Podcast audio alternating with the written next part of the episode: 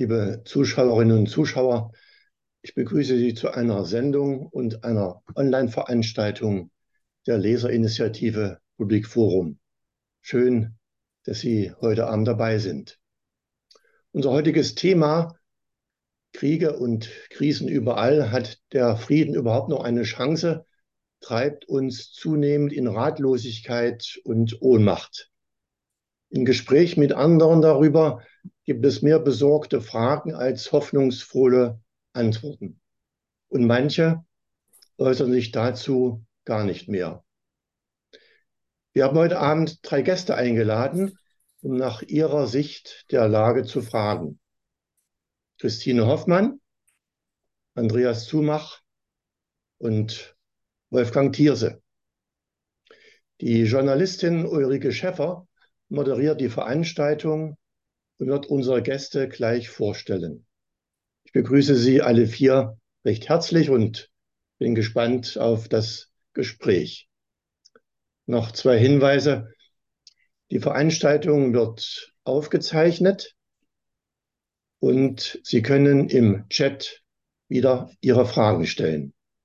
Und ich habe wie immer eine Bitte, würde uns über eine Spende für diese Veranstaltung an die Leserinitiative sehr freuen. Sie haben ja am Anfang ja unser Spendenkonto gesehen. Ich bin Hans-Jürgen Günther, der Vorsitzende der Leserinitiative und übergebe an Ulrike Schäffer. Ja, vielen Dank, Herr Günther, für die Begrüßung und die Einführung. Ich begrüße auch erstmal ganz herzlich alle Zuhörenden Zahl steigt noch, aber man sieht schon großes Interesse, viele hundert Anmeldungen. Das belegt natürlich, ähm, dass es auch tatsächlich viele Leute ratlos sind und sich Antworten vielleicht auf Fragen erhoffen. Im Mai 2022 saßen wir schon mal in genau dieser Konstellation hier vor den Bildschirmen, damals noch so unter dem Schock des russischen Angriffs auf die Ukraine und wir haben, hatten, haben damals über Wege zum Frieden oder Möglichkeiten eines Friedens ausgelotet in der Ukraine. Und heute sollte es eigentlich darum gehen, wie sich die Situation entwickelt hat, wie heute die Chancen auf Frieden in der Ukraine stehen. Jetzt wissen wir alle, nicht nur dieser Krieg mitten in Europa geht weiter, das Töten und Zerstören dauert an, sondern es gibt auch wieder Krieg im Nahen Osten ausgelöst durch den schrecklichen Terrorangriff der radikal-islamischen Hamas auf israelische und auf ausländische Zivilistinnen und Zivilisten. Dieser Angriff war von fast unvorstellbarer Grausamkeit gekennzeichnet. Und Sie alle wissen es, Israel hat äh, daraufhin seine Truppen in Marsch gesetzt, ist in den äh, Gazastreifen einmarschiert und führt nun dort Krieg gegen die Hamas. Auch dieser Krieg fordert viele zivile Opfer und auch das ist wirklich schwer zu ertragen. Diese aktuellen Entwicklungen konnten wir und wollten wir natürlich nicht ausblenden. Gleichwohl ist uns auch bewusst, dass wir unmöglich diese beiden Konflikte wirklich ausreichend behandeln können in einer so kurzen Veranstaltung wie heute. Aber wir haben uns doch dem gestellt und möchten über beide vielleicht nicht über die Konflikte sprechen. Wir möchten uns eigentlich von dem aktuellen Geschehen und der Debatte darum eher lösen. Wir wollen nicht über den Krieg sprechen, sondern wir wollen den Frieden in den Blick nehmen. Wie kann Frieden gelingen in einem Konflikt wie im Nahen Osten, der ja ein Dauerkonflikt ist, der immer wieder ausbricht und nie befriedet, wirklich befriedet wurde? Oder in der Ukraine, wo sich ja ein Abnutzungskrieg abzeichnet. Wer sind die Akteure? Was sollten sie tun? Was will eigentlich die Zivilgesellschaft? Welche Initiativen gibt es dort für Frieden? Wie können wir diese Initiativen unterstützen, ohne vielleicht auch rechthaberisch zu sein und unsere Vorstellungen zu, ja, vorzugeben, sondern auf die Menschen dort zu hören? Und brauchen wir nicht gerade jetzt eigentlich eine Friedensinitiative, die in, bei uns auch, die, die stark ist, die eine starke Stimme hat? Das sind alles Fragen, die wir gleich besprechen wollen. Ich werde Ihnen nochmal die drei Diskutanten vorstellen und möchte kurz noch einmal Frau Boch danken, die im Hintergrund und Sie auch erwähnen, die im Hintergrund hier die Technik im Blick hat und auch den Chat so ein bisschen mitbeobachtet. Vielen Dank äh, und wir hoffen, dass auch diesmal mit Ihrer Hilfe wieder alles gut funktioniert und wir keine technischen Pannen haben werden. Ja, ich habe schon gesagt, die Runde ist den meisten wahrscheinlich bekannt. Ich äh, begrüße zunächst Christine Hoffmann. Sie ist die Generalsekretärin von Pax Christi der katholischen Friedensbewegung. Mit dabei ist auch wieder Wolfgang Thierse, der Bundestagspräsident AD und auch Mitherausgeber von Public Forum. Und wir haben dabei Andreas Zumach, Autor und Journalist, der sich in beiden Konfliktgebieten tatsächlich sehr gut auskennt, der aber andererseits auch schon seit Jahrzehnten äh, in der deutschen Friedensbewegung aktiv ist. Ja, und meine erste Frage richtet sich eigentlich an Herrn Thierse. Herr Thierse, nach der Wiedervereinigung glaubten wir uns in einem Zeitalter, wenn nicht des ewigen, doch vielleicht eines sehr lang andauernden Friedens. Ähm, hätten Sie erwartet, dass wir uns heute mit so einer Weltlage konfrontiert sehen, mit einem Krieg mitten in Europa, mit einem Nahostkonflikt, der auch noch immer nicht gelöst ist und jetzt in einer Brutalität und Gewalt wieder ausgebrochen, mit Gewalt wieder ausgebrochen ist, wie wir es uns eigentlich gar nicht hätten vorstellen können? Natürlich hätte ich mir das nicht vorstellen können. Ich habe es mir nicht vorgestellt. Wir haben ja damals vielleicht allzu leichtfertig ein bisschen an einem Traum teilgenommen, äh, ein goldenes Zeitalter des Friedens möglich sei, äh, nach dem Ende des Ost-West-Gegensatzes, der ja eine ideologische Konfrontation war und eine äh, Konfrontation zweier gegeneinander hochgerüsteter Systeme, mit, mit wahnwitzigen, wahnwitzigen Unkosten. Das war ja überwunden, schien es. Und deswegen war der Traum ja vielleicht nicht nur leichtfertig, sondern hatte Züge des Realistischen. Äh, ein amerikanischer Politikwissenschaftler äh, sprach vom endgültigen Siegeszug der Demokratien. Äh, der Westen habe gesiegt. Und jetzt erleben wir eine Zeitenwende ganz anderer Art, sehr bitterer Art. Aber ich will doch noch hinzufügen, dass, dass mich auch etwas anderes entsetzt.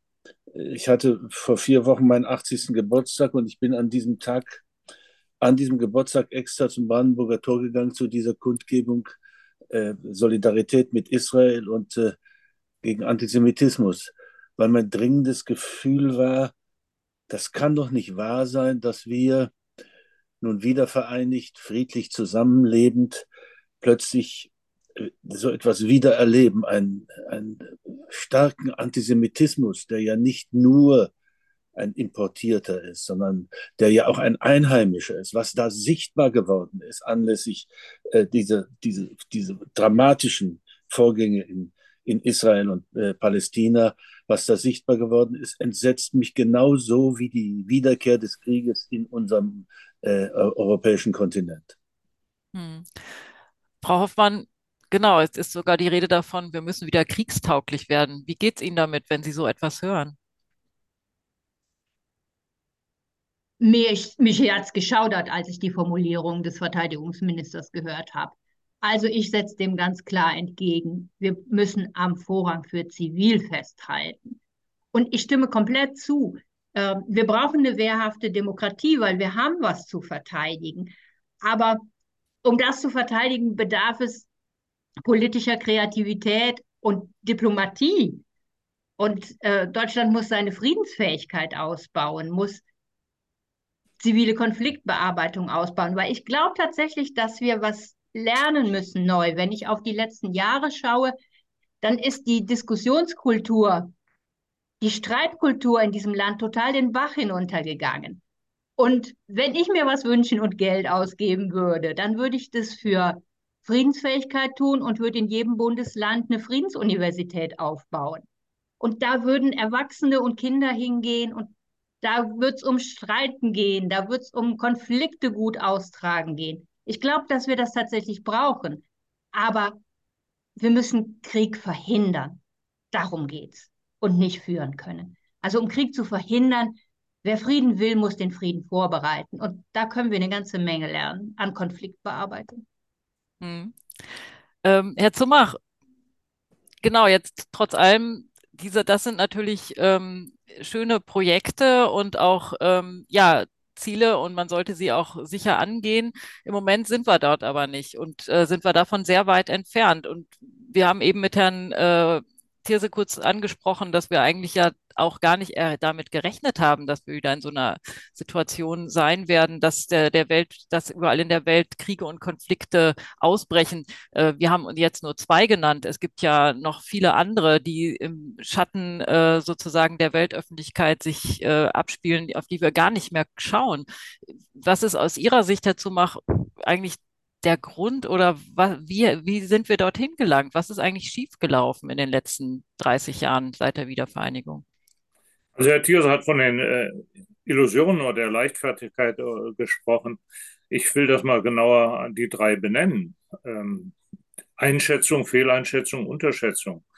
Das erste war die Hoffnung 1990, dass auch die politische Klasse in Washington tatsächlich das gemeinsame Haus wollte, was Michael Gorbatschow vorgeschlagen hat. Und es gab ja führende Vertreter wie den damaligen US-Außenminister Baker, der im Februar 1990 dabei war mit unserem Bundeskanzler Kohl und Außenminister Genscher bei Gorbatschow, um die deutsche Vereinigung und damit dann auch das Ende dieser kalten Kriegsfront zu versprechen und besprechen und auch die NATO-Osterweiterung ausgeschlossen hatten. Dann haben wir erleben müssen, dass doch die Aufrechterhaltung der NATO für den überwiegenden Teil der politischen militärischen Klasse in Washington wichtiger war als das gemeinsame Haus, weil die NATO nun doch für die USA das wichtigste Instrument zur Einflussnahme in Europa und auch zur Kontrolle über Europa war. Und als George Bush dann nach dem Sieg über Saddam Hussein im ersten Golfkrieg gesagt hat, wir haben eine neue Weltordnung, haben viele geglaubt, er meint damit eine Weltordnung, in der jetzt auch die UNO befreit von der Blockade des Kalten Krieges kooperativ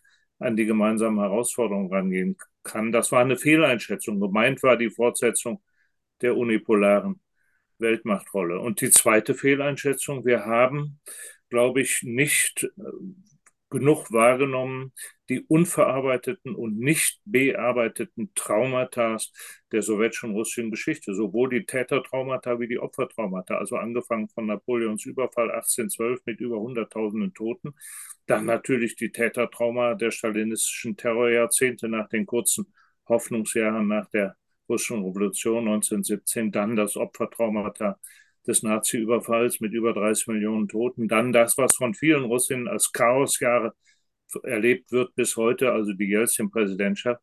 Und wir haben nicht realisiert, was der amerikanische Historiker, Diplomat George Kennan im Februar 97 ja prophetisch vorausgesagt hat, als er gesagt hat, wenn der Westen jetzt auf NATO-Osterweiterung setzt, dann wird er die bestehenden großrussischen, chauvinistischen, militaristischen und nationalistischen Tendenzen, die es in Moskau gibt, erheblich verstärken.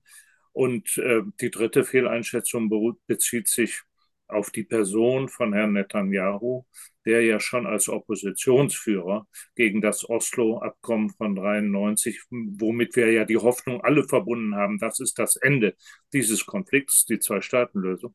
Er hat schon als Oppositionsführer dagegen gehetzt und in den 16 Jahren, in denen er jetzt mit Unterbrechung Premierminister war, alles dafür getan, dass diese Zwei-Staaten-Lösung nicht zustande kommt. Das war die dritte Fehleinschätzung. Und die Frage in die Zukunft ist, wo wir korrigieren müssen und können, ähm, um dann doch die Friedenslösung sowohl im Nahen Osten wie auch mit Blick auf die angegriffene Ukraine und das künftige Verhältnis mit Russland, was wir uns ja nicht wegwünschen können aus diesem Kontinent, wieder hinkriegen.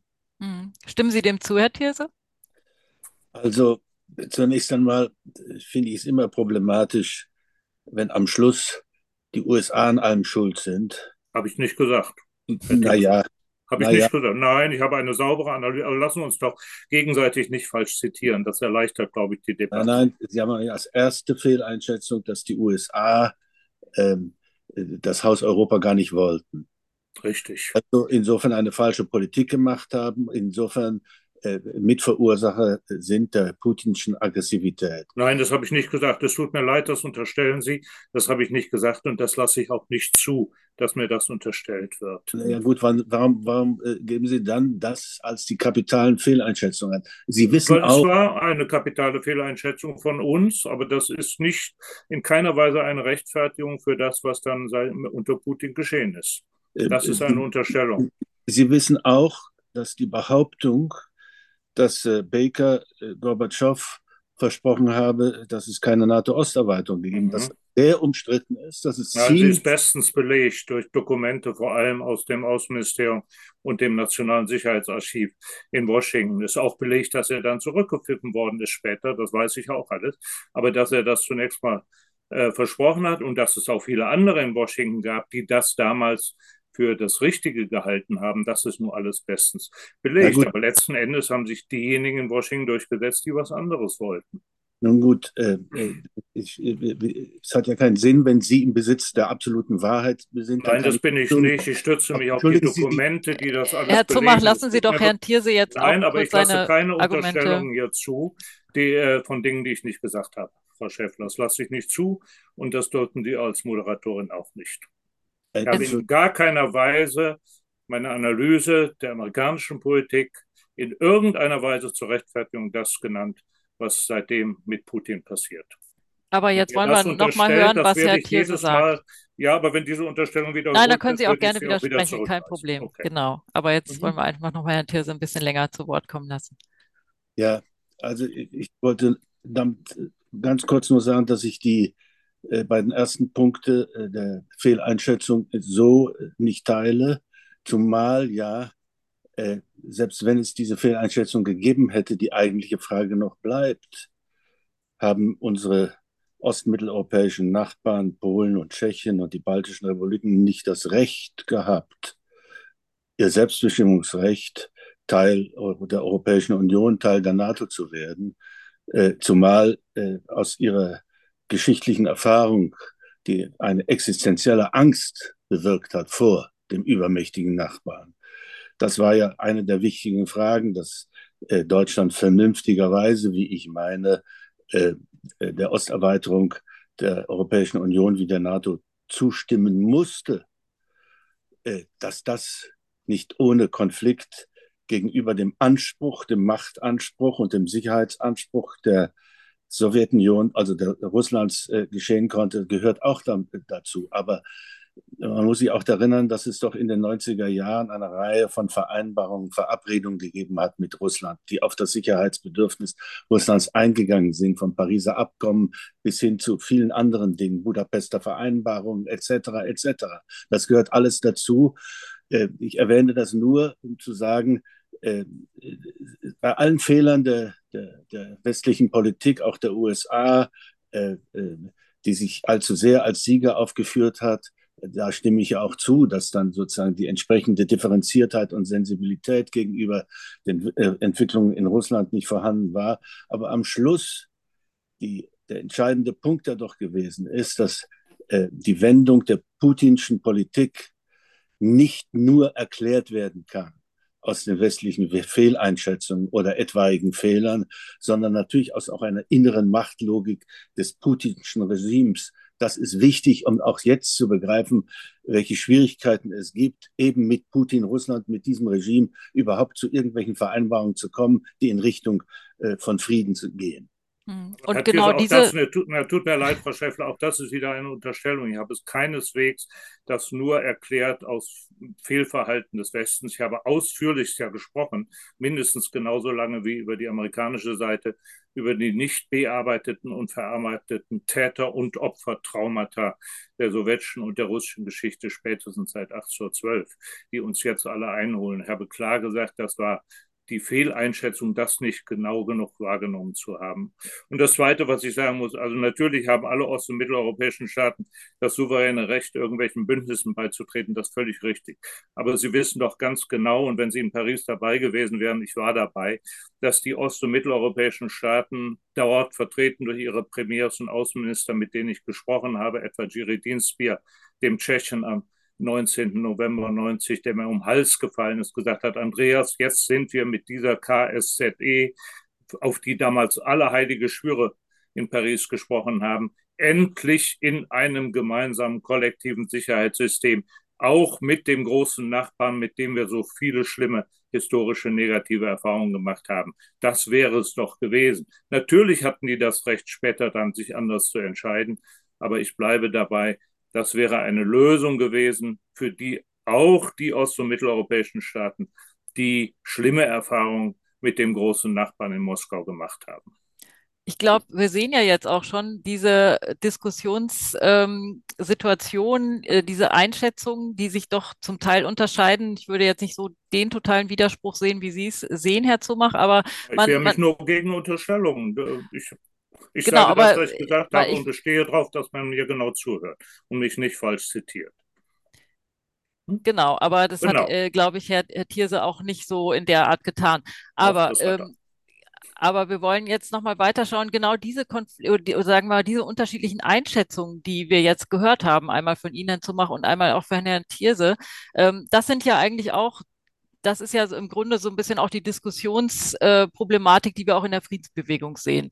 Äh, die Einschätzung, äh, wer ist hier Täter, wer ist Opfer, das gilt ja einmal im Kontext des Ukraine-Krieges, das gilt genauso auch für Nahost, da haben wir das jetzt genauso wieder. Und das zerreißt ja zum Beispiel auch die Friedensbewegung. Äh, Frau Hoffmann, Sie erleben das ja hautnah, auch äh, Pax Christi muss sich immer wieder äh, neu sortieren, neu positionieren. Diese, diese Diskussionen, die wir, wo wir eigentlich nie wirklich auf, ein, auf eine ja, gemeinsamen Nenner oder die nie abschließend eigentlich auch geführt werden können, weil es eben auch unterschiedliche, nicht nur Auffassungen gibt, sondern weil eben auch tatsächlich äh, die historischen Fakten zum Teil nicht so klar sind, wie wir es alle gerne hätten. Ähm, wie sehen Sie es in der Friedensbewegung? Die Friedensbewegung ist ja doch sehr stark geschwächt durch diese äh, Diskussionen eigentlich, oder? Na, ich beziehe es jetzt mal auf die unterschiedlichen Analysen in Bezug auf den Krieg gegen Russlands gegen die Ukraine. Und ähm, die Friedensbewegung hat an der Stelle tatsächlich Streitigkeiten, wobei, worum wir am allermeisten ringen, ist, was ist der richtige Weg zum Frieden? So, also wie kann tatsächlich dieser Krieg gegen die Ukraine beendet werden? Wie viel Militär macht da Sinn? Und wäre es nicht besser gewesen, dass das ganz anders passiert ist? Und ähm, ja, ich finde es zum Beispiel sehr, sehr schwer auszuhalten. Ich habe Bilder gesehen, da sind auf der Friedensdemonstration am Samstag Menschen mit Schildern rumgelaufen, auf denen stand Putin gleich Frieden. Das kann ich überhaupt nicht nachvollziehen. Und das zerreißt uns tatsächlich. Das zerbricht teilweise Freundschaften in der Friedensbewegung. Aber es gibt auch Bündnisse in der Friedensbewegung, die sich zusammentun und die weiterarbeiten, weil das ist äh, uns völlig klar, dass dieses komplette Setzen auf militärische Lösungen, Sie haben mich darauf als erstes angesprochen, Deutschland müsse kriegstauglich werden. Ich finde es den falschen Weg.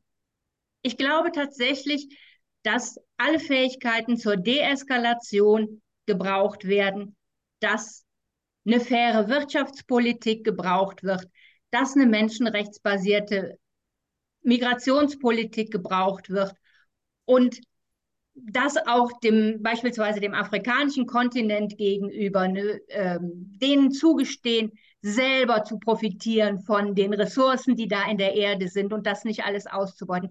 Ich glaube, dass es um das Große geht.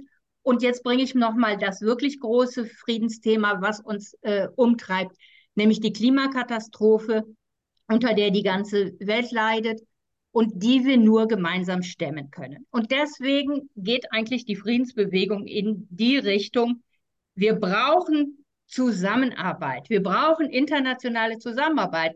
Und Putins Krieg gegen die Ukraine hat da ziemlich viel zerrissen, an das wir lange geglaubt haben. Und ähm, deswegen brauchen wir eigentlich eine Fokussierung auf, was ist machbar, um diese Errungenschaft nach dem Zweiten Weltkrieg, die Vereinten Nationen zu stärken, um nicht komplett wieder auseinanderzugehen, um nicht in Blockbildungen zu verfallen und wie kann sich da Europa stärken, ohne darauf zu setzen, dass das einfach nur eine militärische Stärkung werden soll, um ähm, auch wirklich eine Kraft zu sein in der Weltpolitik und nicht zerrieben zu werden zwischen USA und China-Konfrontation. Und das sind alles Sachen, die uns beschäftigen. Da sind tatsächlich viele Streitigkeiten, aber ich glaube, es gibt eine gemeinsame Richtung, äh, nämlich die Suche danach, was können wir dazu beitragen,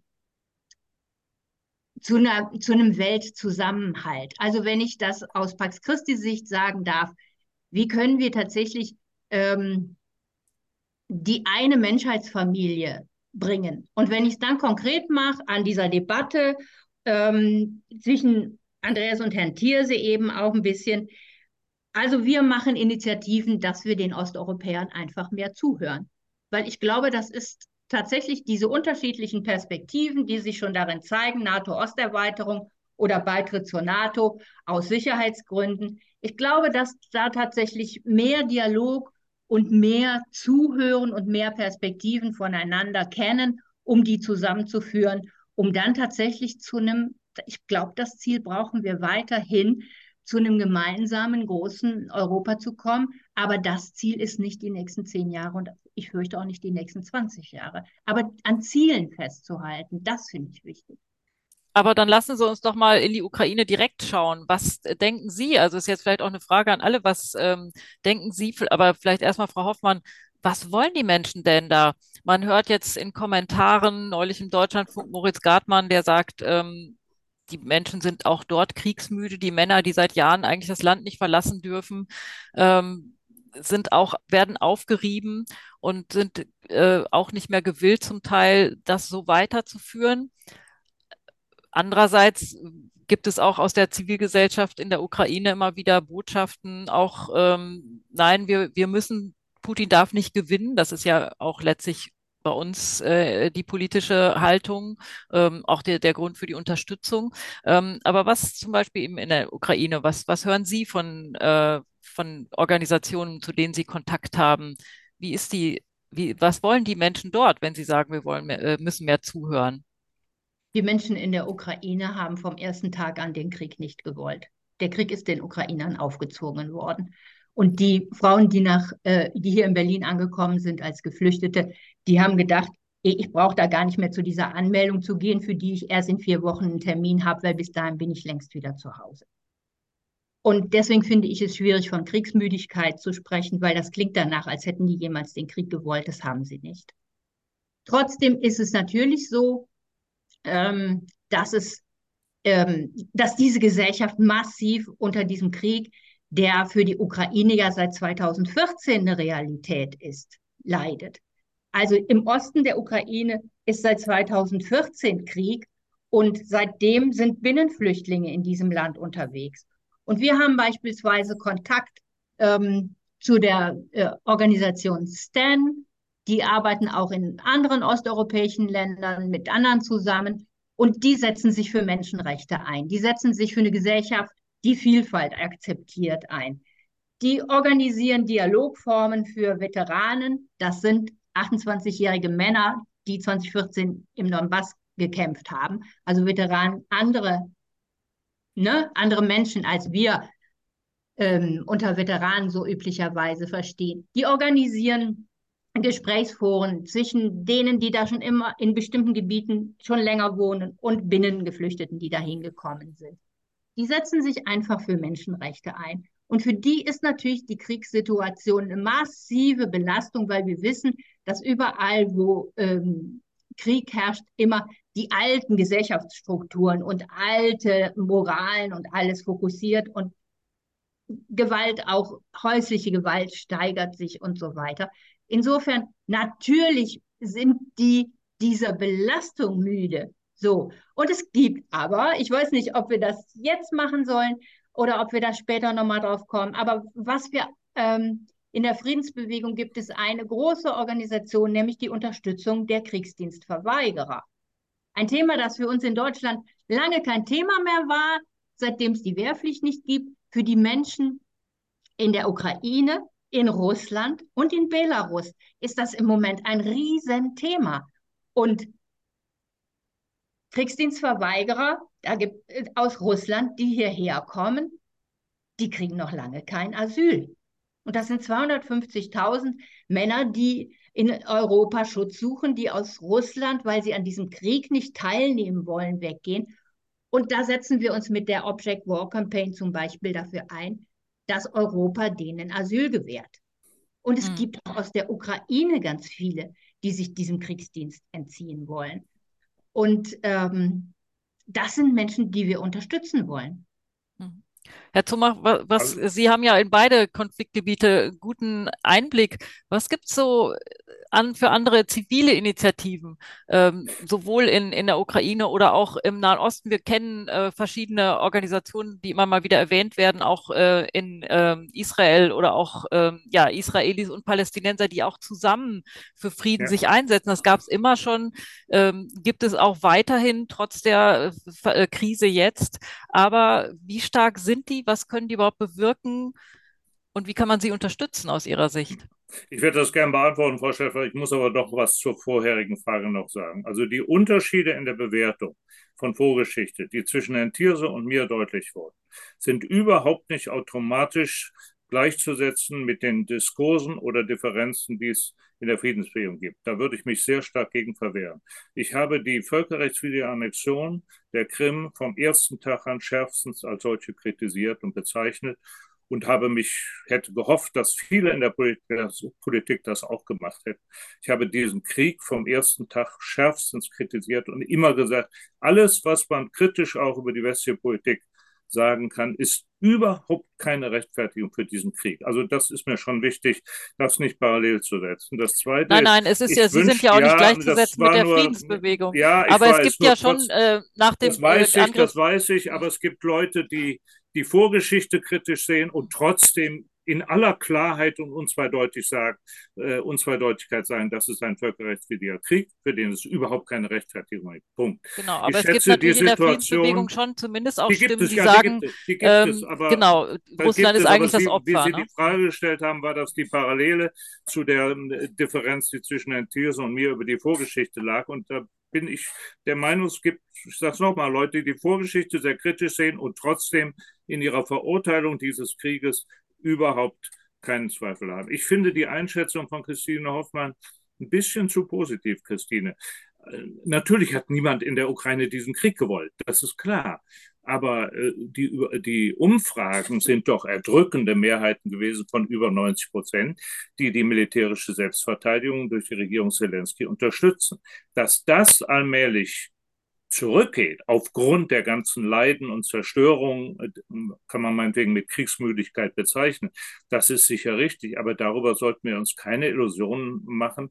Was heißt Illusionen? Was falsch einschätzen, dass eine überwältigende Mehrheit der ukrainischen Bevölkerung bisher jedenfalls hinter der militärischen Selbstverteidigung steht und auch hinter den von der Regierung Zelensky offiziell deklarierten Zielen, sowohl den gesamten Donbass wie die Krim zurückzuerobern. Ob das jetzt realistisch ist, das ist die Frage, die sich natürlich dann auch an die westliche Politik zunehmend richtet. Und wir haben schon im November letzten Jahres führende westliche Militärs gehabt, die gesagt haben, dieser Krieg ist militärisch nicht zu gewinnen, weder für Russland noch für die Ukraine. Und man muss ihn irgendwie durch Verhandlungen zu Ende bringen. Jetzt sind wir ein Jahr später und das sagen nun immer mehr. Und die Situation die Hoffnungen, die gemacht wurden mit Blick auf die ukrainische Friedensfrühjahrsoffensive, das ist ja nur alles hinfällig.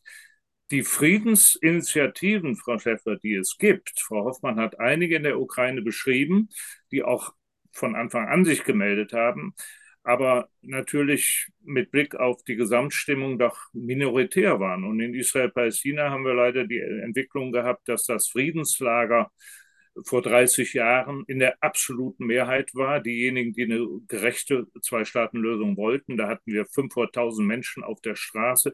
Das wäre proportional zu unserer Bevölkerung, wenn hier fünf Millionen demonstriert hätten. Dieses Friedenslager ist natürlich schon seit der Ermordung von Itzhak Rabin, dann der zweiten Aufstandsintifada mit dann auch Raketenbeschuss aus dem Gaza, also ab 2001, immer mehr geschwächt worden und ist durch die jüngsten Ereignisse seit dem 7. Oktober natürlich noch viel mehr geschwächt worden. Aber nach wie vor gibt es die Initiativen, die man benennen kann. Das sind die Combatants for Peace, das sind die, der Parents Circle, da kann Christine Hoffmann besser drüber reden, also die Eltern von getöteten, sowohl äh, jüdischen Israelis wie Palästinensern, die, glaube ich, gerade den Friedenspreis von Pax Christi bekommen haben. Und, und, und, ähm, die Soldaten, die sich verweigert hatten.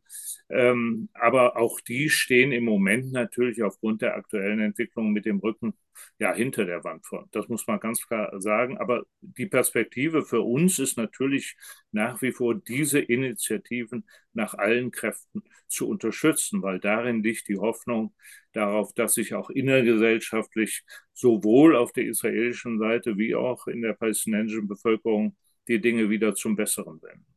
Hm, genau, das gilt vor allen Dingen für den Konflikt, Herr Thierse. Ähm, wie, wie, kann man diese Initiativen stärken? Sie selbst kommen ja aus der DDR-Oppositionsbewegung.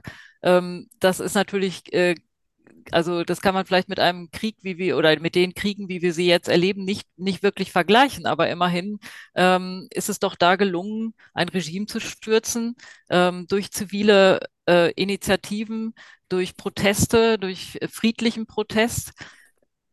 Und aus Ihrer Erfahrung heraus, was äh, müssten wir tun, um Friedensinitiativen sowohl im Nahen Osten als auch in der Ukraine zu stützen? Also in der Ukraine ist ja auch die äh, schon die Situation, es gibt ähm, eine Friedensbewegung, ähm, die sich auch für Kriegsdienstverweigerung äh, oder Wehrdienstverweigerung einsetzt. Ähm, aber die werden im Moment natürlich auch sehr stark beschränkt. Gleiches in Israel. Parent Circle kann seine Arbeit, die gehen ja in Schulen rein und äh, sprechen über ihre eigenen persönlichen Schicksale, über äh, Möglichkeiten zum Frieden. Auch das kann im Moment nur eingeschränkt stattfinden. Also ähm, solche Initiativen sind von den Regierenden in beiden Regionen nicht gewünscht und werden auch äh, tatsächlich beschränkt oder unter Druck gesetzt.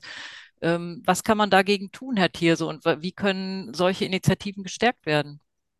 Also zunächst einmal bin ich ganz vorsichtig. Ich glaube nicht, dass, dass unsere ostdeutschen Erfahrungen jetzt hierher passen. Hm.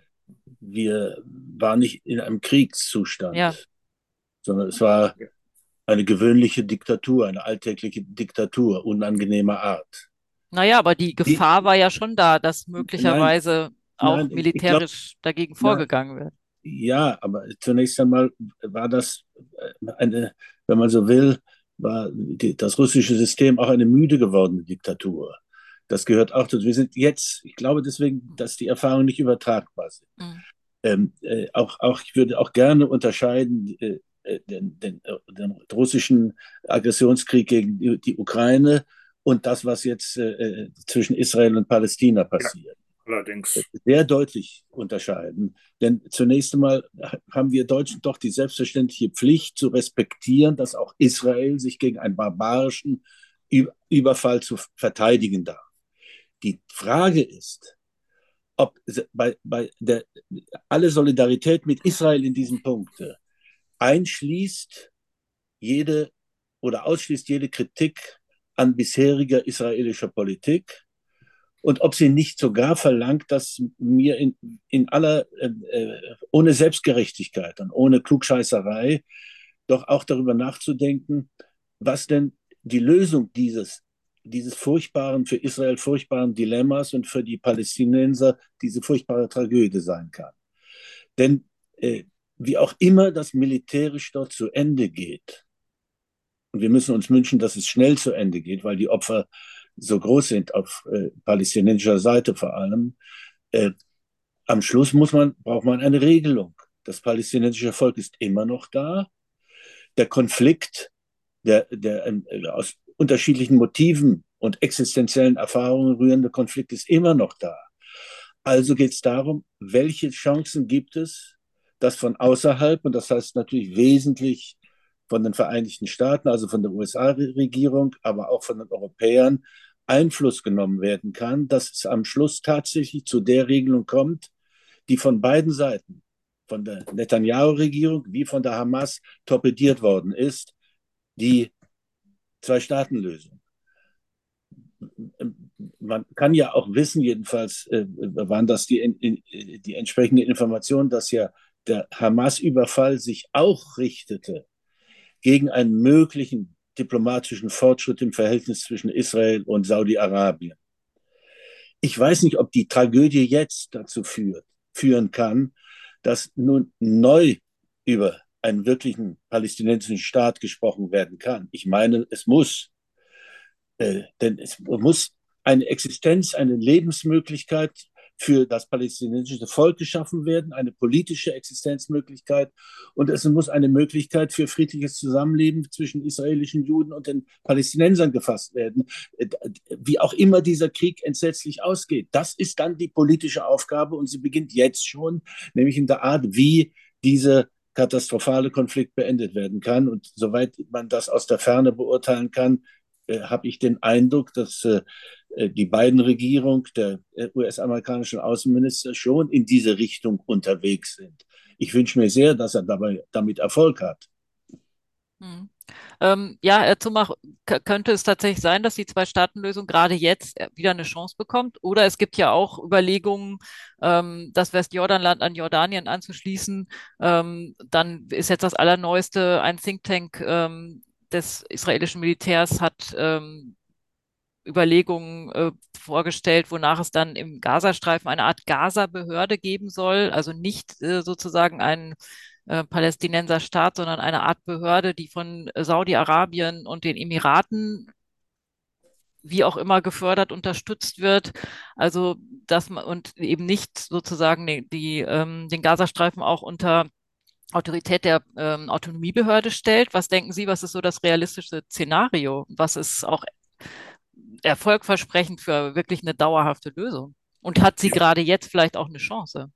Ich war im Mai 2009 mit Medico International bei Moshe Zuckermann in Israel, dem damals noch äh, lehrenden Professor an der Uni, und habe ihn gedrängt, die Frage zu beantworten, was muss geschehen, damit eine Zwei-Staaten-Lösung möglich wird. Er wollte das nicht, weil er gesagt hat, vergiss es, 300.000 illegale Siedler, wo soll da noch ein unabhängiger, überlebensfähiger palästinensischer Staat entstehen. Ich war aber stur, weil ich auch wollte, dass meine Mitreisenden mal das hörte. Und seine Antwort war im Mai 2009, dann müsste die israelische Regierung die Siedler auffordern, Koffer zu packen. Es müsste Ersatzwohnraum natürlich in Israel bereitstehen. Dann würden 80 Prozent zwar mohren, aber die Koffer packen, 20 Prozent würden bleiben, zur Knarre greifen. Dann müsste eine israelische Armee, äh, Regierung die Armee reinschicken. Dann gäbe es wochenlange bürgerkriegsähnliche Auseinandersetzungen mit mehreren hundert Toten auf beiden Seiten. Das ist der Preis für eine Zwei-Staaten-Lösung. Zitat Ende Mosche Zuckermann 2009. Jetzt haben wir fast 700.000 illegale Siedler. Wir haben Vertreter der Siedler in der Regierung. Also die Zwei-Staaten-Lösung, selbst wenn man an ihr taktisch festgehalten hat, weil es auch international von den Beschlusslagen her immer noch die Lösung ist, die die Mehrheit der UNO-Staaten wollen, ich kann sie mir nicht mehr vorstellen. Es sei denn, man ist so ehrlich, wenn man sie jetzt wieder fordert, wie auch Außenministerin Baerbock, auch dazu zu sagen, was das bedeutet, was es auch an internationalem Engagement und Präsenz bedeuten würde. Wenn, dann heißt das natürlich, dass ein Gutteil, nicht alle, der Siedler auf der Westbank woanders leben müssen. Und zweitens hieße es auf lange Dauer eine robuste, militärische internationale Präsenz, mandatiert vom UNO-Sicherheitsrat an der Grenze zwischen diesen beiden Staaten mit einem wahrscheinlich starken US-amerikanischen Kontingent als Führungsmacht, um auch den israelischen Sicherheitsbedürfnissen gerecht zu werden und natürlich den Palästinensern auch zu sagen, ihr müsst jetzt nicht so idiotisch sein, nun auch noch eine eigene Armee zu gründen. Wenn man das nicht will und dazu nicht bereit ist, dann soll man bitte, glaube ich, das Reden von der Zwei-Staaten-Lösung lassen. Dann bleibt natürlich als konkrete Utopie der gemeinsame Staat mit gleichen Rechten für alle seine Bürgerinnen, auch dem gleichen Recht, die eigene Religion ungehindert ausüben zu können. Die Modelle, die Sie eben beschrieben haben, die in der Diskussion sind für den Gaza, sind, glaube ich, alle nicht tragfähig. Also erstens halte ich es nicht für wünschenswert, das ist jetzt meine äh, Einschätzung, äh, so islamistisch radikale Regierungen wie das saudische Regime und auch das katarische künftig die Kontrolle oder wie auch immer Herrschaft über den Gaza übernehmen. Zweitens eine Rückkehr zu einem realen Besatzungsstatus, wie wir ihn bis 2005 hatten, also mit mit israelischen Soldaten und Militärs in Gaza halte ich auch nicht für realistisch.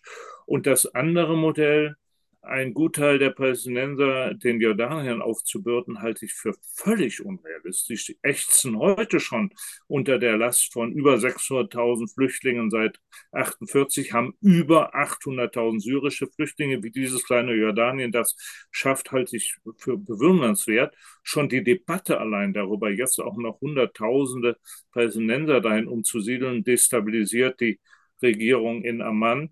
Also ich sehe bisher kein Modell, äh, und das Modell einer internationalen, eines Protektsregierung über den Gazastreifen ist wahrscheinlich das vernünftigste, aber international kann dann nicht sein, irgendwelche islamistische Regime aus der Region, sondern dann müssten sich auch westliche Staaten äh, daran beteiligen, mit der Option allerdings auf eine dauerhafte politische Lösung hinzuarbeiten.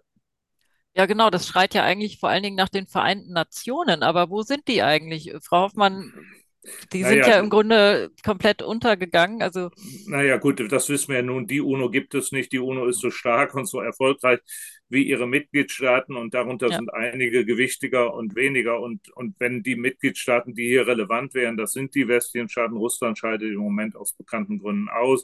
China hat nach allem, was ich wahrnehme, kein wirkliches Interesse, außer Erdölinteressen mit Saudi-Arabien und, und den Vereinigten Arabischen Emiraten. Also es müssten schon, da stimme ich Herrn Thiese zu, die westlichen Staaten, USA und Europa sein, die sich hier engagieren an erster Stelle. hm. Ja, trotzdem, Frau Hoffmann, ich würde Sie noch mal fragen wollen, die, die, äh, die UN sind wirklich gerade bei diesen äh, wirklich äh, schwierigen Konflikten nicht präsent. Was, was äh, müsste man tun oder was müsste passieren, damit die UN wieder gestärkt wird oder wie müsste sie sich vielleicht auch selber mehr ins Spiel bringen? Naja gut, die Vereinten Nationen haben gerade am 15. November eine Resolution ähm, zum Konflikt in Israel-Palästina ähm, verabschiedet und ähm, stellen da auch ganz klare Forderungen drin. Ähm, beispielsweise auf den Gazastreifen hin, dass es einfach Infrastruktur repariert und Waffenstillstandsmöglichkeiten gibt, um Zufuhr von humanitärer Hilfe zu geben. Aber ich stimme da einfach denen zu, die sagen, das kommt darauf an, dass die Länder die Vereinten Nationen nutzen als die Plattform, von der aus sie versuchen, diese Konflikte gemeinsam zu lösen. Und ähm, die, diese Diskussion wird ja in Deutschland zum Beispiel überhaupt noch gar nicht geführt. Wäre denn zum Beispiel auch ähm, Deutschland bereit, dann, ich sage, ja, eine Unterstützung für eine Sicherung vom Gazastreifen, da Menschen hinzuschicken, da Soldatinnen und Soldaten gegebenenfalls unter einem UNO-Mandat hinzuschicken. Das sind ja die Perspektiven, die müssten dann mal besprochen werden. Und äh, das halte ich für einen sinnvollen Weg. Ich würde aber gerne, ähm, weil wir haben ja immer diese beiden unterschiedlichen Ebenen von der großen Politik und von dem, was Zivilgesellschaft, was kleine Initiativen, was Menschen vor Ort dafür tun können, den Frieden zu stärken. Und weil eben vom Parents Circle die Rede war, wenn das in, jetzt geht, Frau Schäfer, würde ich da gerne ein bisschen mehr zu sagen, was da Menschen tun, die, ist das okay? Ja, gerne. Das ist ja auch mal bis, mal was Positives. Ja, also das, das, das ist einfach wirklich ähm, ein Projekt, wo Menschen seit Jahren sich zusammenfinden. Das sind Eltern, jüdische Eltern, israelische Eltern oder palästinensische Eltern, egal welcher Religion, die in diesen verschiedenen Kämpfen, Kriegszeiten Kinder verloren haben. Das ist wirklich ein Elternkreis. Und die haben sich zusammengetan in diesem gemeinsamen Leid. Das ist dieses, wir sind alle beide Menschen und wir haben Menschen aus unserer Familie verloren und trauern um die. Und in dem, in diesem Gefühl, in dieser menschlichen Begegnung tatsächlich die Gemeinsamkeit, das ist das, was uns verbindet und das ist das, was uns beide dazu bringt, dass wir wollen, dass dieser Konflikt endet und dass er gewaltfrei beendet wird. Für diese Menschen ist es im Moment ein Desaster, diese Eskalation der Gewalt, die da passiert ist. Und was die halt machen, ist, ich habe sie erlebt bei einer Reise dorthin, die treten immer zu zweit auf. Also immer ein äh, jüdischer Elternteil und ein äh, palästinensischer Elternteil. und die gehen in Schulen, die gehen aber auch zu anderen Veranstaltungen und die erzählen ihre Geschichten. Und die, ja, die berühren die Menschen da, wo es um das menschliche Miteinander und die Begegnung geht. Und ähm, da versuchen sie eben einfach auf diese Weise ähm, ja, friedensstiftend wirklich zu wirken, indem sie die Menschen zusammenbringen. Da sind 700 Familien, die das, ähm, die sich diesem Zirkel angeschlossen haben. Und tatsächlich erhalten sie am 10. Dezember in einer Online-Veranstaltung von Pax Christi International den Friedenspreis, den Pax Christi International jedes Jahr verteilt, weil er wird irgendwann im Heiligen Land tatsächlich de facto überreicht, aber das ist im Moment einfach nicht möglich. Und äh, die Unterstützung, nach der Sie eben fragten, machen wir im Moment, indem wir solche Geschichten erzählen. Indem wir einfach erzählen, dass es Menschen gelingt, die Gewaltspirale zu durchbrechen und auf die anderen zuzugehen, weil sie das gegenseitige Leiden spüren und auf diese Weise wirklich, wir gehören zusammen, dieses Friedenszeichen setzen. Das ja. musste jetzt nochmal gesagt werden, ganz jenseits von der Notwendigkeit, ähm, auch unsere Bundesregierung darin zu bestärken, bitte über die Vereinten Nationen und mit den anderen zusammen Friedensinitiativen zu stärken und da stark das Wort zu erheben dafür, dass es passiert. Genau, das, äh, das Schwierige ist ja, diese Initiativen oder dieses Menschliche, dieses Aufeinanderzugehen, auch den Hass zu überwinden, auf diese andere Ebene, von der Sie eben gesprochen haben, zu heben. Ähm, Herr Thierse, welche Rolle muss Europa da spielen? Wir reden ja auch seit Jahrzehnten oder sagen wir mal seit ähm, zumindest auch seit dem Ende des Kalten Krieges davon, Europa muss äh, eine größere Rolle spielen in der Welt, ähm, muss sozusagen gerade auch äh, Frieden als Friedensmittler aktiv werden. Ähm, aber irgendwie kommen wir aus unserer ähm, ja, irgendwie schaffen wir es nicht, ein großer, größerer Friedensmittler ähm, zu werden oder auch ein größerer politischer Player. Am Ende müssen es dann doch, wie jetzt gerade auch in, in, Nahost, die USA wieder richten. Äh, in diesem Fall, Gott sei Dank, ja sehr konstruktiv, ähm, was ähm, Biden und seine Regierung ähm, dort äh, sozusagen versuchen auch äh, zu vermitteln. Ähm, aber trotzdem, wie könnten wir es, was müssten die Europäer tun und wie können wir dahin kommen, dass wir endlich mal stärker uns auch positionieren, beziehungsweise stärker unsere Rolle ausfüllen, die alle ja von uns erwarten. Ja, zunächst mal will ich noch etwas zu Frau Hoffmann sagen. Es ist unerhört wichtig, dass äh, solche Initiativen, die Sie gerade geschildert haben, die jetzige Situation durchhalten, die, eine, die ja auch eine Situation äh, äh, so heftigster, auch emotionaler Verfeindung ist.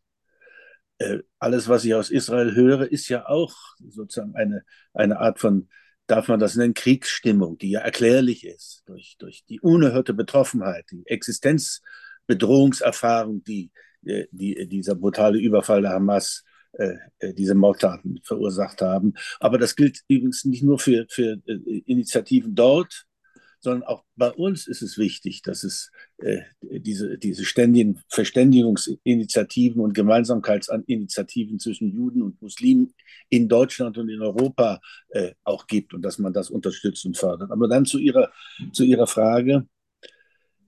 Wenn ich es richtig verstehe, und das sage ich in aller, aller Vorsicht, Israel braucht egal welche Lösung es gibt, und äh, Herr Zumach hat ja recht, dass fast alle Lösungen, die man denken kann, äh, extrem problembehaftet sind und, und zunächst mal nicht sehr viel für sie spricht. Auch für, für die Lösung eines gemeinsamen Staates spricht da nicht so furchtbar viel, äh, obwohl das ein wunderbares Ideal wäre. Israel braucht in jedem Fall Sicherheitsgarantien weil es nicht ewig seine palästinensischen Nachbarn mit Waffen im Schach halten kann. Das ist ja eine Lehrung, Lehre auch jetzt der Ereignisse jetzt. Und die Palästinenser brauchen in jedem Falle Überlebensgarantien.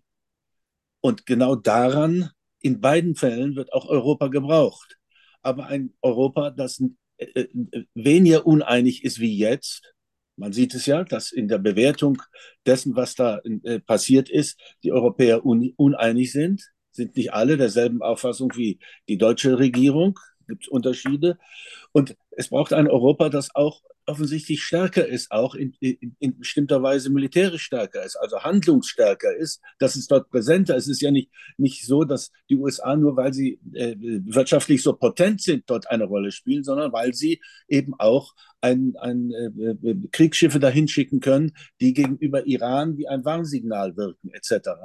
Also äh, natürlich ist wünschbar, und das tut Europa jetzt auch, ja, die ganzen vergangenen Jahre, und das wird auch weiter so sein.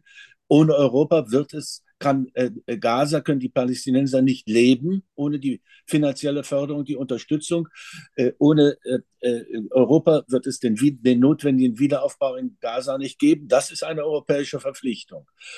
Äh, und ich finde auch, Europa muss dann bereit sein, bei einer Friedenslösung, wie immer sie aussieht, sich auch äh, mit Sicherheitskräften, also militärisch daran zu beteiligen, unter der Verantwortung der Vereinten Nationen. Nicht als äh, äh Streitpartei, sondern als friedenssichernde, friedensschlichtende Partei.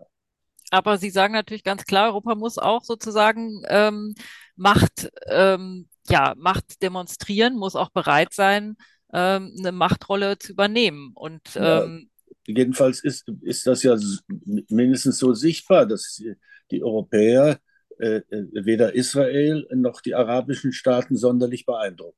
Hm, genau, dazu gehört aus Ihrer Sicht ja auch eben militärische Stärke. Ich nehme an, Frau Hoffmann ja zumacht, da wollen Sie widersprechen, oder? Ja, ich würde das etwas differenzieren wollen. Ich habe mir mal alle ähm, Israel-relevanten oder Israel-Palästina-relevanten Debatten, Entscheidungen auf der EU-Leitungsebene der letzten 30 Jahre angeguckt. Also Leitungsebene heißt auf dem Außenministerrat oder EU-Kommission. Und da muss man einfach feststellen, dass in ganz, ganz vielen Fällen, auch zur Zeit, wo wir nur 15 EU-Mitgliedstaaten waren, eine 14 zu 1 Mehrheit bestand, bestimmte Dinge zu tun, die Europa hätte tun können, auch in den wirtschaftlichen Beziehungen zu Israel, wenn die Handelspräferenzabkommen von Israel nicht eingehalten wurden. Es war leider immer die deutsche Stimme. Es war maßgeblich auch der damalige grüne Außenminister Fischer, die, der das gemeinsame Vorgehen verhindert hat. Also will sagen, man hätte in der Vergangenheit schon mehr tun können.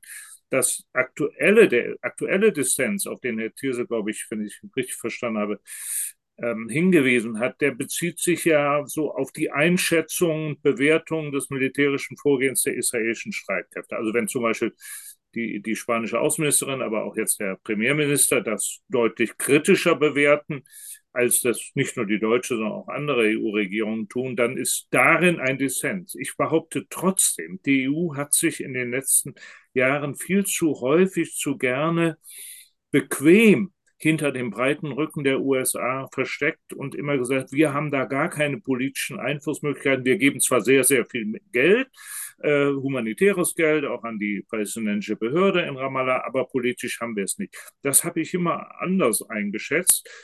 Und braucht es dafür noch mehr militärische Fähigkeiten, als sie die Vereinten EU-Staaten heute schon haben? Da ist meine klare Antwort nein. Also das, was es bräuchte, etwa an einer international vom UNO-Sicherheitsrat äh, mandatierten Truppe, sei es in Gaza, kurz- und mittelfristig, sei es in einer Situation, wie von mir vorhin skizziert, man hat dann doch zwei Staaten, wo man aber die Grenze bewachen muss. Das können die Deutschen, die Franzosen, die anderen EU-Staaten heute schon aufbieten, was es dafür braucht. Dafür braucht es keine eigene Atomwaffenkapazität der EU, über die ja manche heute reden, da braucht es auch nicht unbedingt Kriegsschiffe. Also wenn es darum geht, was da notwendig wäre, von der UNO mandatiert, das könnten die europäischen Staaten heute schon leisten. Und möglicherweise wäre das, äh, ich sage mal noch einen Satz noch, These, aus der Wahrnehmung bestimmter problematischer Akteure in der Region auch ähm, akzeptabler, ich denke mal etwa an Iran, als eben die verstärkte amerikanische militärische Präsenz dort. Ja, das war genau meine Frage. Ich stimme Ihnen ja zu in der, in der sanften Kritik an der, an der europäischen Passivität und der deutschen Zurückhaltung äh, über der israelischen Regierung, für die es ja Erklär Erklärungsgründe gibt. Äh, wir haben, glaube ich, zu lange hingenommen äh, aus, äh, aus einer erklärlichen Hemmung was Israel in Sachen Siedlungspolitik gemacht hat. Das ist ja etwas, was, was die arabische Welt und die Palästinenser unerhört betrifft. Und, Und äh, äh eine, Gründe, ein, eine der Gründe für, für, für den palästinensischen Hass ist, diese Erfahrung, von die eine ständige Demütigung war. Äh, jetzt äh, äh, hat die amerikanische Regierung die Netanyahu aufgefordert, endlich einzuschreiten gegen Gewalt von Siedlern äh, in, in der Westbank. Aber ich wollte genau Sie danach fragen, ähm, gegenüber dem Iran, nach allem, was wir wissen, Hauptunterstützer der Hamas und der Hisbollah, äh, wird, glaube ich, Sanftmut und vorsichtige und freundliche Diplomatie nicht reichen, glaube ich.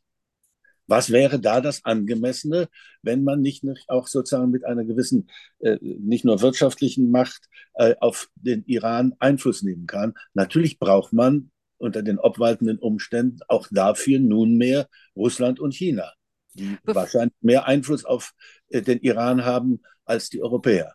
Äh, ich nehme an, Herr Zumach will gleich darauf antworten, aber lassen wir vorher bitte noch, äh, Sie kommen dann gleich dran, Herr Zumach, Frau ja. Hoffmann, äh, nochmal vielleicht dazu, Rolle von Europa und was könnte die Rolle von Europa sein? Weil ich denke, Sie haben da ein ganz anderes Konzept im Kopf, nämlich eben nicht auch Machtpolitik oder militärische Stärke zu zeigen, sondern Stichwort Prävention, oder?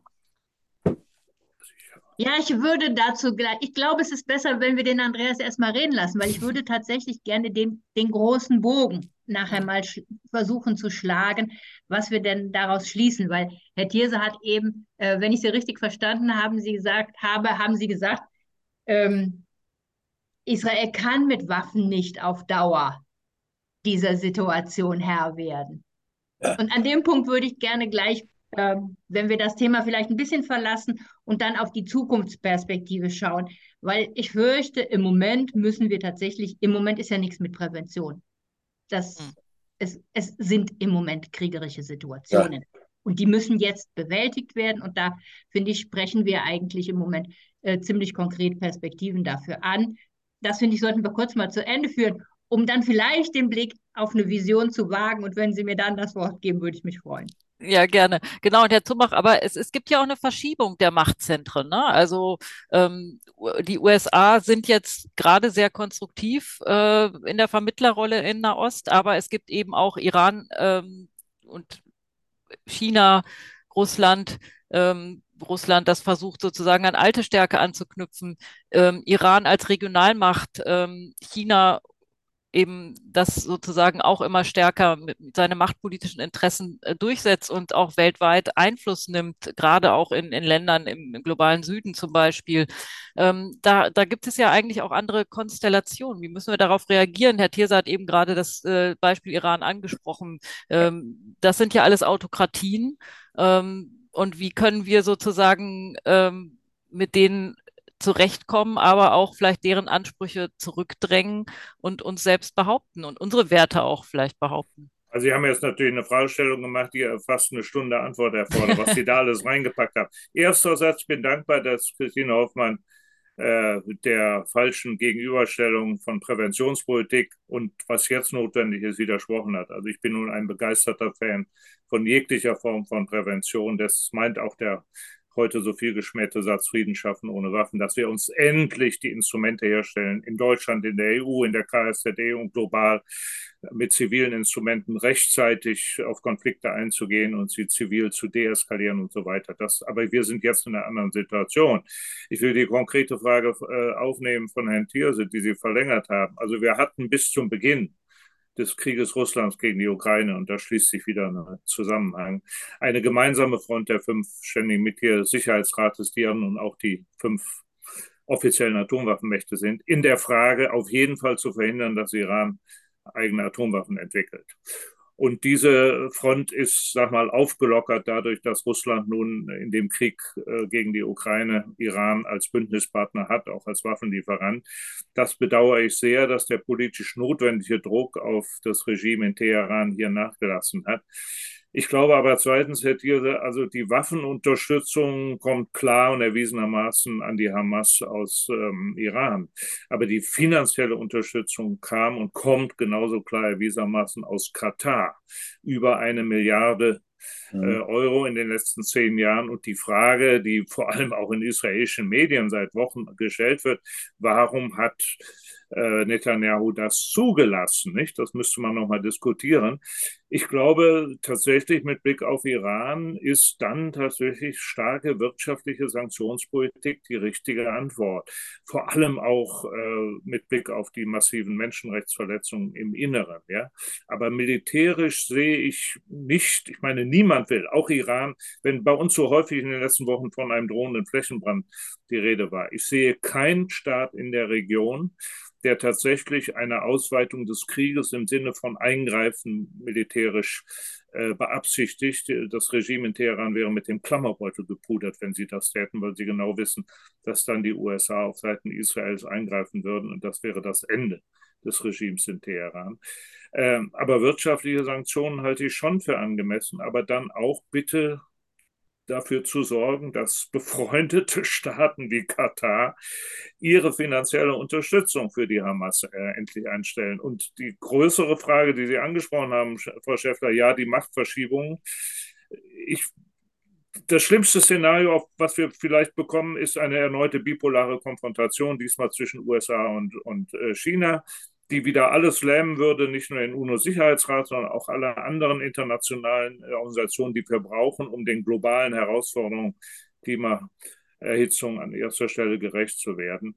Das kleinere Übel, so will ich es mal formulieren, wäre eine multipolare Konstellation mit sagen wir mal, fünf bis sieben Akteuren, USA, China, EU, immer noch Russland mit allen Fragezeichen, Indien, Brasilien, vielleicht Südafrika, die alle innerlich unterschiedlich verfasst sind. Aber wenn sich diese fünf bis sieben wenigstens darauf verständigen könnten, bei den gemeinsamen globalen Herausforderungen zu kooperieren, wäre das ein relativer Fortschritt. Darf man dann nicht mehr Menschenrechtsverletzungen etwa in China kritisieren? Doch natürlich darf man das, wobei der Ton natürlich die Musik mhm. macht. Und da muss man auch sagen, wenn man die Verletzung bürgerlicher und politischer Freiheitsrechte in China kritisiert, sollte vielleicht man auch mal anerkennen, dass in einem Land, wo 40 Millionen Menschen verhungert waren in der Kulturrevolution, heute 1,4 Milliarden ernährt werden, Trinkwasser haben, Gesundheitssystem, ist auch ein menschenrechtlicher Fortschritt. Und ich wünschte mir häufig, dass unsere westlichen Politiker und viele meiner Journalistenkollegen das dann auch mal anerkennen. Das meine ich mit der Tonmacht sehr die Musik, wie man nun über Menschenrechte redet und möglichst Doppelstandards und selektive Herangehensweise vermeidet.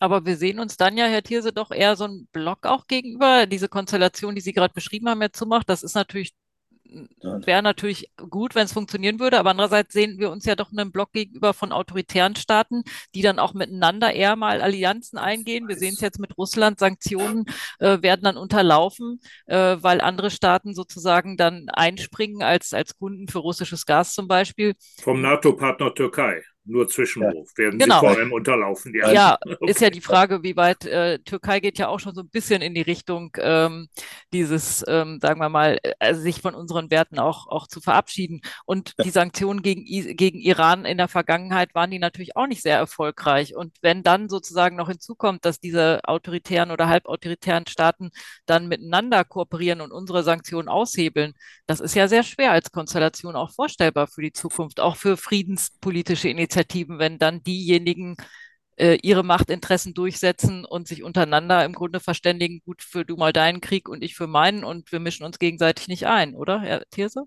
Ja, ich stimme Herrn Zumach ausdrücklich zu in der, in der Schilderung der möglichen Entwicklungen. Es wird unübersichtlicher werden und ich sage sogar, Europa äh, muss ein Interesse haben, dass es nicht äh, wieder zu einer bipolaren Welt äh, kommt also eine Systemauseinandersetzung zwischen USA und China. Wenn das käme, würde Europa gezwungen sein, an der USA, äh, Seite der USA zu stehen, selbstverständlich. Und damit wäre äh, sozusagen Russland automatisch auf der Seite Chinas und dann die anderen genannten wichtigen und wichtiger werdenden Ländern. Was ist mit denen? Ich finde, die einzige Chance besteht darin, dass Europa eine besonders aktive Rolle dabei spielt, die unterschiedlichen Kräfte und Mächte in der Welt auf die gemeinsamen Überlebensaufgaben ja. des Globus zu verpflichten. Klimaschutz, Klimarettung, Migration, äh, äh, Bekämpfung Hungersnö Hungersnöten, äh, äh, den weltweiten Ungerechtigkeiten. Denn da gibt es bei allen sonstigen machtpolitischen Gegensätzen, da gibt es übereinstimmende Interessen, jedenfalls relativ übereinstimmende Interessen. Und das zu stärken und eine Politik in diese Richtung zu machen, das ist dann auch hilfreich. Und das ist dann auch in, in, im besten Sinne des Wortes eine Politik für Menschenrechte. Denn diese Menschenrechte sind ja nicht nur die individuellen Menschenrechte, sondern auch die sozialen ja. Rechte von Menschen, die Überlebensrechte von Menschen.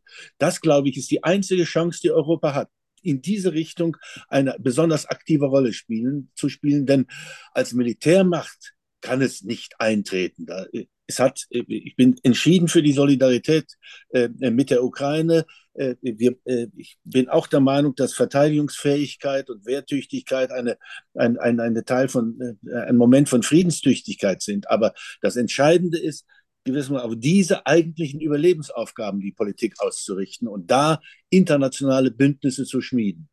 Ja, Frau Hoffmann, da wenn ich dann noch ein, eine ergänzen darf, Frau äh, ja. Schäfer, weil das Narrativ, was Sie in der Fragestellung ja formuliert haben, ist an sich ja schon problematisch. Nicht? Wenn man uns jetzt sagt, hier in den letzten Monaten, dass der Ukraine-Krieg ähm, und möglicherweise für die nächsten zehn Jahrzehnte bedeuten würde, ein, jetzt zitiere ich wörtlich, eine globale Konfrontation zwischen den westlichen liberalen Demokratien, also uns und der Allianz autoritärer oder diktatorisch regierter Staaten, in Klammern Russland, China und andere.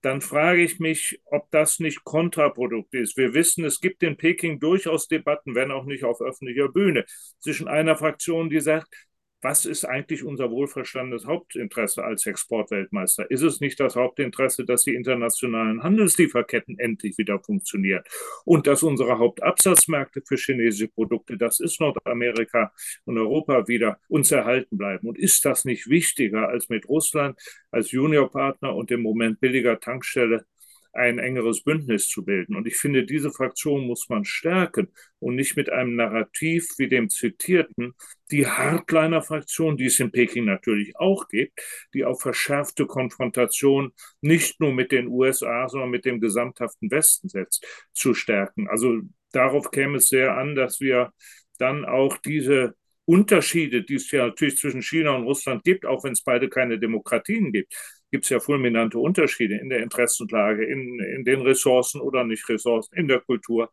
die zu nutzen, gerade auch vielleicht, um diesen Krieg gegen die Ukraine endlich zu beenden. Mhm. Und dafür sorgen, dass Peking vorstellig wird bei Putin und sagt, du musst diesen Krieg beenden, weil er schadet unseren wohlverstandenen chinesischen Interessen. Mhm. Verstehe. Ja. Frau Hoffmann? Das waren ja jetzt beides Plädoyers für das Starkmachen von Gemeinsamkeiten. Genau. Bei Herrn Thierse, bei Ihnen, ähm, die gemeinsam zu bewältigenden tödlichen Herausforderungen, ich spitze es jetzt mal auf die Klimakatastrophe zu, wo Sie die gemeinsamen Interessen benannt haben. Und äh, Andreas Zumach, der die, die Grautöne zwischen Autokratien und Demokratien auch deutlich gemacht hat und die Differenzen. Und ich möchte das jetzt nochmal zuspitzen. Pax, ich, Pax Christi hat ähm, die Vision, wir setzen uns ein für eine Welt ohne Gewalt und Waffen.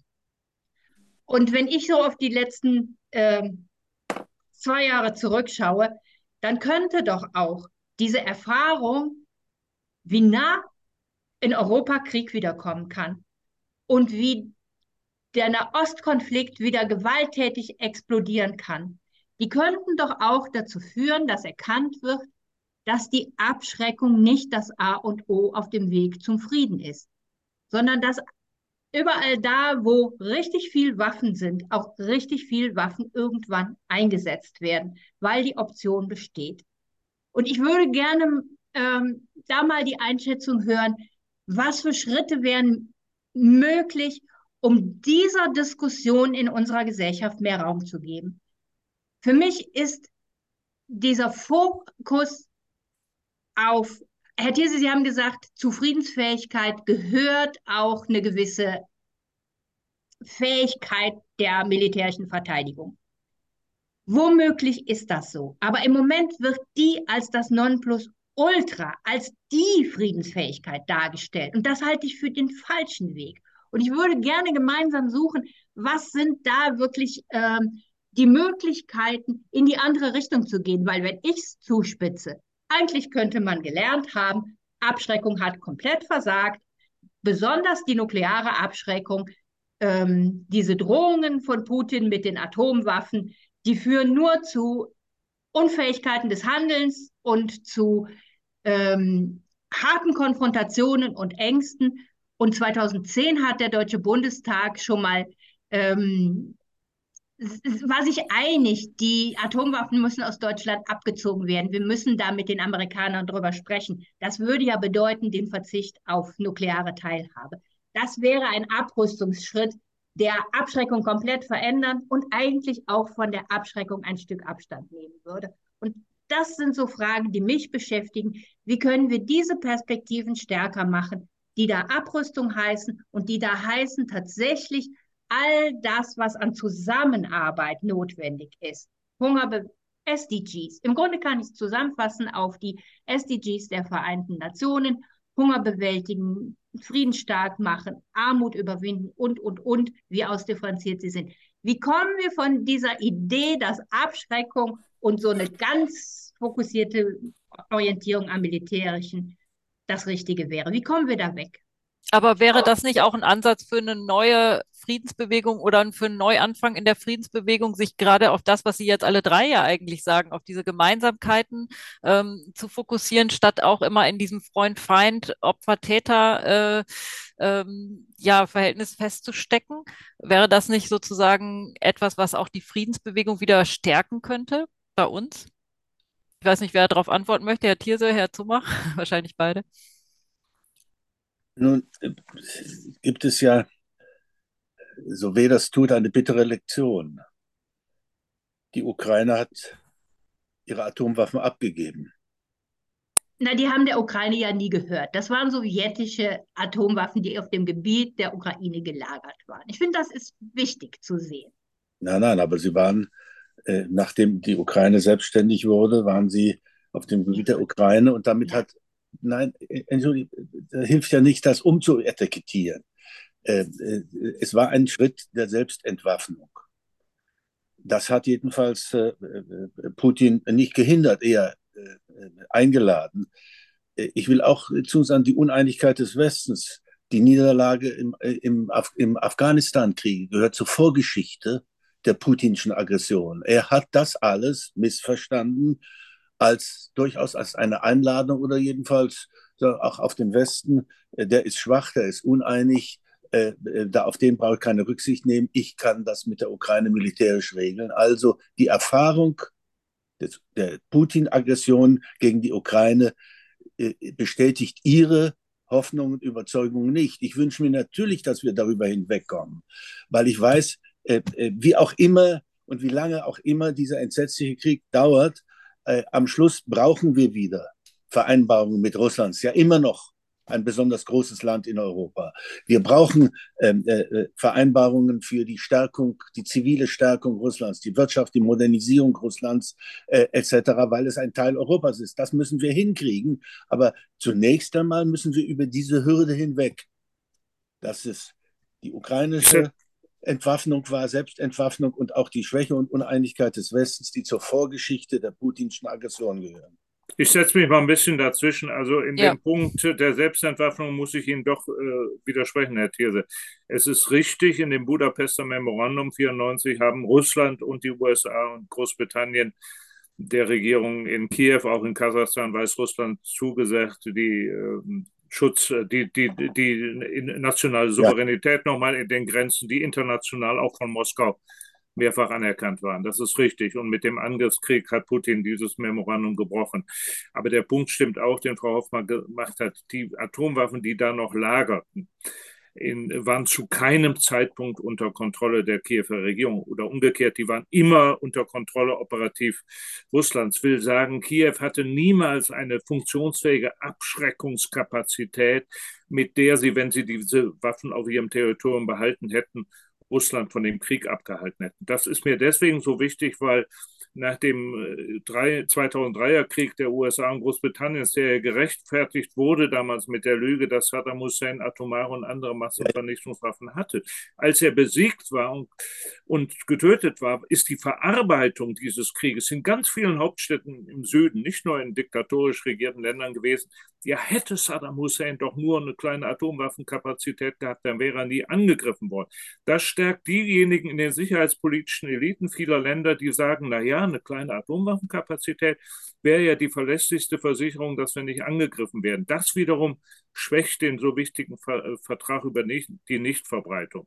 Aber der wichtigere Punkt ist mir, der Dissens besteht, und ich sage es mal noch zugespitzt, äh, ähm, Christine, äh, wenn die Behauptung ist, dass die Atomwaffen Kriegsverhinderungswaffen seien, dann ist Putins Krieg die Ukraine natürlich ein Gegenteil.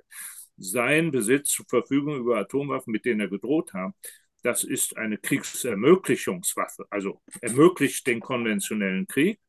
Ähm, der Dissens, glaube ich, auch mit Ihnen, Herr Thierse, bleibt bei mir, dass ob über das, was jetzt gegen die Ukraine passiert, hinaus tatsächlich eine reale Bedrohung vorliegt, äh, zu befürchten ist anderer Staaten, sei es ehemaliger osteuropäischer oder noch osteuropäischer oder ehemaliger sowjetischer Republiken oder gar Deutschlands. Ich glaube, da ist der Grunddissens, wo sich dann auch die Frage festmacht, was wird nun gebraucht an, an militärischer Aufrüstung. Und ich halte den Satz, das will ich doch noch hier loswerden, äh, den Appell, die Kriegstüchtigkeit zu erhöhen, für ein verfassungs feindlichen Satz von Herrn Pretorius, weil er widerspricht dem Friedensgebot des Grundgesetzes. Aber ich glaube, der Kern des Dissentes ist, äh, ob über diesen Ukraine-Krieg hinaus eine weitergehende Bedrohung vorliegt, gegen die man sich dann militärisch stärker wappnen müsse. Genau, dazu gab es ja auch kürzlich ähm, einen Aufsatz von äh, Carlo Massala und ähm, Herrn Lange, ähm, wo sie mal äh, ja ein Szenario durchgespielt haben. Was ist denn, wenn die, äh, wenn Russland ähm, gewinnt äh, wie weit sind dann die baltischen Staaten sozusagen das nächste Ziel?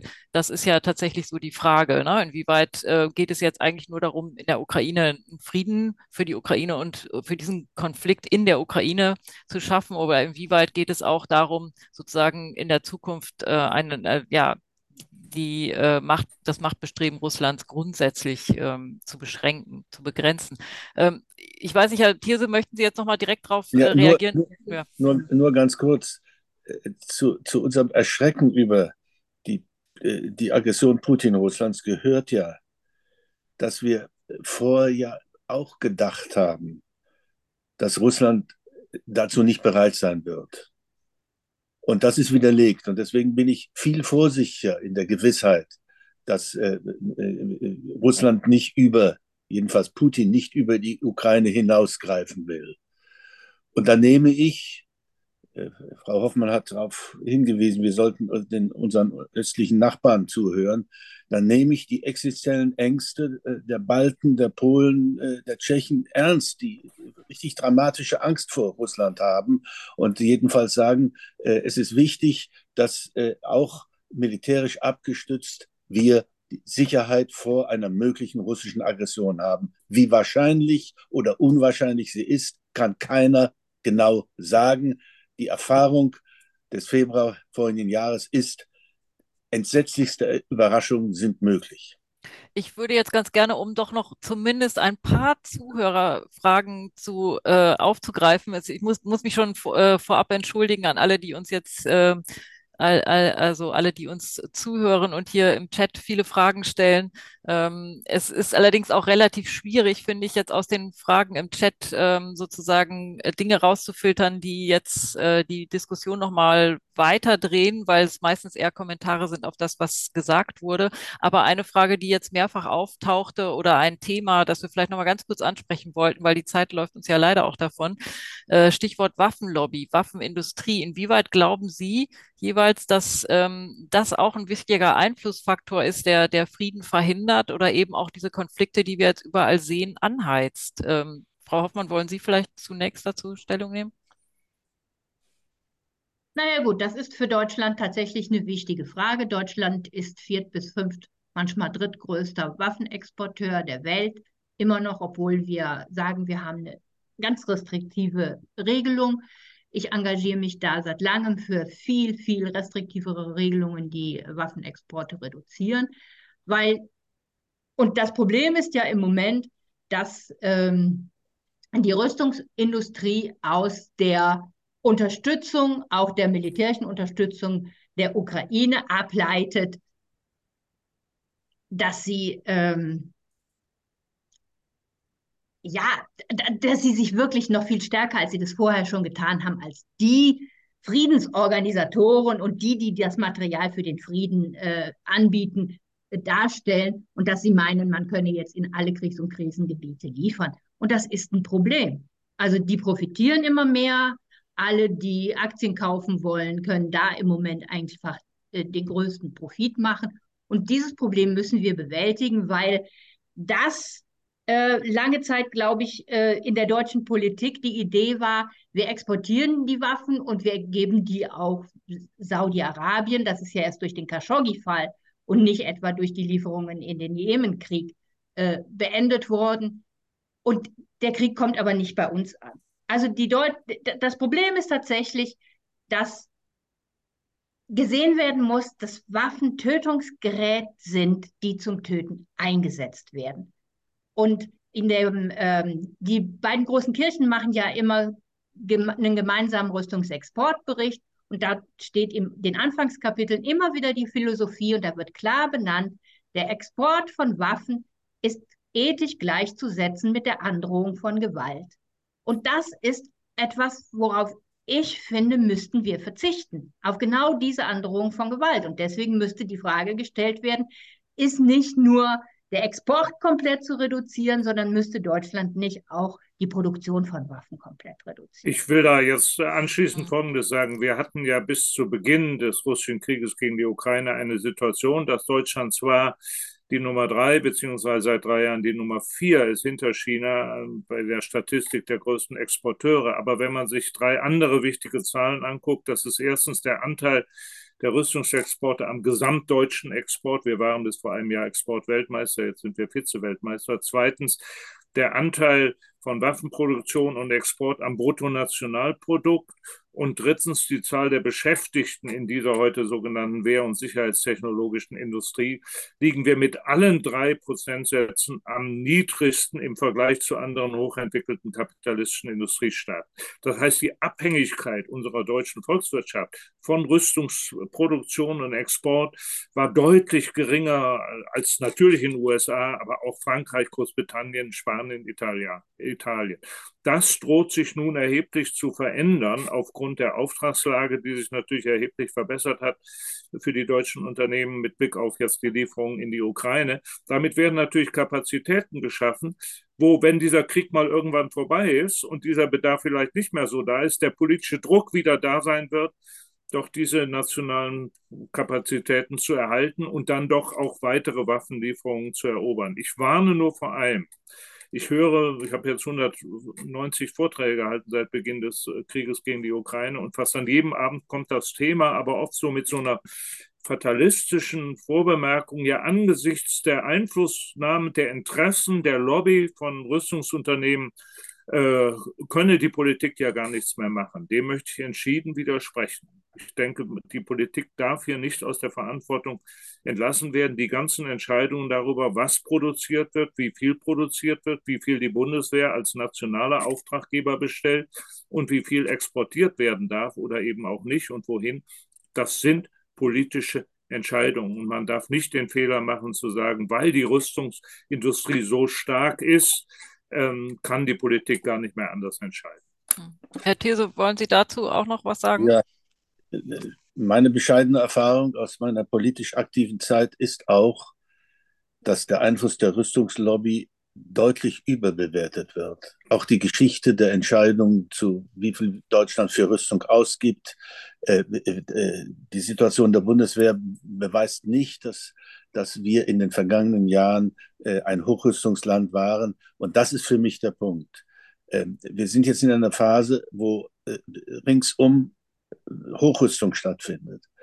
Und umso größer ist die politische Herausforderung, dass schnellstmöglich nach hoffentlich der Beilegung des Ukraine-Krieges und äh, äh einer gewissen Lösung im Nahostkonflikt wir wieder eintreten in eine Phase der internationalen Anstrengung zu neuen Rüstungsvereinbarungen. Denn nur dann gelingt es, wenn es gemeinsame Abrüstungsvereinbarungen gibt, dann gelingt es auch innerhalb der Nation, innerhalb der nationalen Grenzen sozusagen gegen den Druck von der Rüstungsindustrie politisch stark genug zu sein. Hm. Ja, vielen Dank. Ich befürchte, wir müssen jetzt hier einen Cut machen. Ich weiß, wir haben sehr, sehr viele Fäden aufgenommen und äh, sicher sind davon weit entfernt, befriedigende Antworten oder Lösungen zu präsentieren. Wir haben ganz viele Themen angeschnitten und ich fand es auf jeden Fall sehr, sehr spannend, jeweils, auch wenn es sehr kont konträr war zum Teil, ähm, die einzelnen Einschätzungen zu hören. Ein Urteil oder eine Position muss sich dann auch jeder, der heute hier dabei war, selbst für sich erarbeiten wahrscheinlich und hat aber auf jeden Fall, denke ich, wir haben alle sehr viele Impulse bekommen und interessante Argumente gehört und müssen aber an dieser Stelle jetzt einfach mal sozusagen den Schnitt machen und ja, mit unseren Fragen, die wir alle noch haben, uns sozusagen wieder auf die Couch begeben und alleine nachdenken. Aber ich danke Ihnen allen sehr herzlich, Frau Hoffmann, Herr Thierse, Herr Zumach, ähm, ja, für die spannende Diskussion, für die interessanten Einschätzungen. Und ja, ich hoffe, wenn wir uns vielleicht in einem Jahr wieder in dieser Runde treffen, dass dann doch zumindest irgendwo Fortschritte da sind und die Hoffnung auch gewachsen ist und auch die Friedensbewegung vielleicht wieder gestärkt ist oder mit neuen Impulsen auch mehr wahrgenommen wird in Deutschland. Ja, ich danke allen, die sich hier beteiligt haben, die auch so lange dabei geblieben sind und äh, fleißig kommentiert haben äh, für die Beteiligung und wünsche Ihnen allen einen schönen Abend noch. Danke. Ja, ich schließe mich der ja, Worte. Ja, genau, Herr Günther, sorry. Ich bedanke mich auch bei Ihnen. Es war sehr interessant, was Sie gesagt haben. Und ich denke, gerade unterschiedliche Diskussionen sind sehr gut. Und man findet dann als Zuhörerinnen und Zuhörer doch vielleicht seine eigene Meinung oder ist auch bereit, das zu korrigieren, was man bisher so und nicht anders gedacht hat. Vielen Dank für diesen guten Abend, dass Sie dabei waren. Noch eine Information, das war jetzt die letzte Veranstaltung der Leserinitiative in diesem Jahr, aber für 2024 planen wir weitere. Und wir würden uns sehr freuen, wenn Sie dann wieder begrüßen können im nächsten Jahr. Ich wünsche Ihnen aller Unfriedlichkeit dieser Welt eine gesegnete Adventszeit und ein friedliches Weihnachtsfest im Kreise Ihrer Lieben. Vielen Dank und einen schönen Abend, bis wir uns dann wiedersehen werden.